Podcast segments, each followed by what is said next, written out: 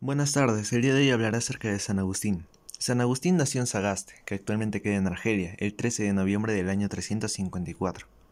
Su padre era Patricio, que era un pagano que vivía en una sociedad acomodada, y que luego de una larga resistencia a la fe, finalmente se termina convirtiendo al cristianismo.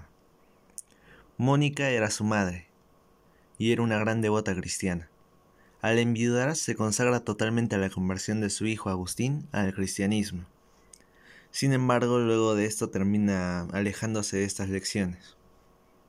A la edad de 32 años, San Agustín se entrega a Dios, luego de una permanente búsqueda convirtiéndose a la fe católica, y termina siendo ordenado el año 391 por el obispo de Hipona Valero, quien lo toma por asistente. Esta búsqueda no lo hizo tanto en la soledad, sino en estrecha relación con otras personas, especialmente con su madre y con varios de sus amigos.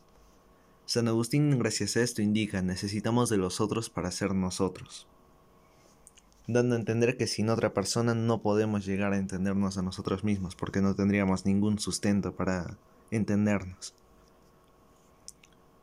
Pocos hombres han poseído un corazón tan afectuoso y fraternal como el de San Agustín, que se mostraba bastante amable con el resto de personas y los invitaba a comer muy a menudo. Y terminó muriendo en Hipona el 28 de agosto del año 430. Una de sus frases más recordadas es Conócete, acéptate y supérate, que va acorde con una de las anteriores frases ya mencionadas. El conocimiento según su entendimiento se basaba en tres partes, el conocimiento sensible, racional y contemplativo. El conocimiento sensible es un conocimiento que se da inicialmente, con los sentidos, y no da una sensación final, no termina siendo una decisión que va a perdurar. Y esto lo entiende a través del cuerpo mediante los sentidos, por ejemplo la vista, el oído, el tacto. En segundo puesto tenemos el conocimiento racional, que se basa en, lo, en el conocimiento sensible y saca una idea más completa de lo que se está dando a conocer. Esto permite dar una distinción del hombre sobre otros seres vivos, mostrando una cierta capacidad de poder razonar más allá de lo normal.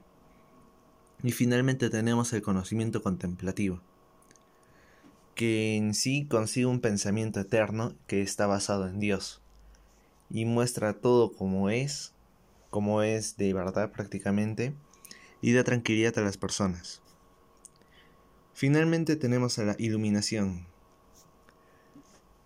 La iluminación es una capacidad que supera en sí a lo, que hace un humano promedio.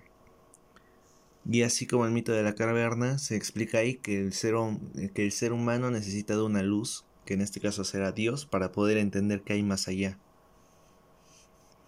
Y esto se descubre gracias a que el hombre puede llegar a tener una mente ilimitada, que como se dice en su idioma natal, Deus absconditus. Finalmente, ¿cómo concebía la verdad? Y según él, para, para conseguir la verdad, para conocerla, uno tiene que encontrar la luz, la luz tanto verdadera como espiritual.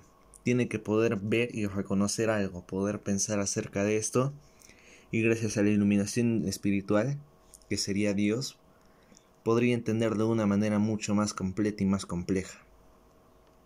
Eso sería todo. Gracias.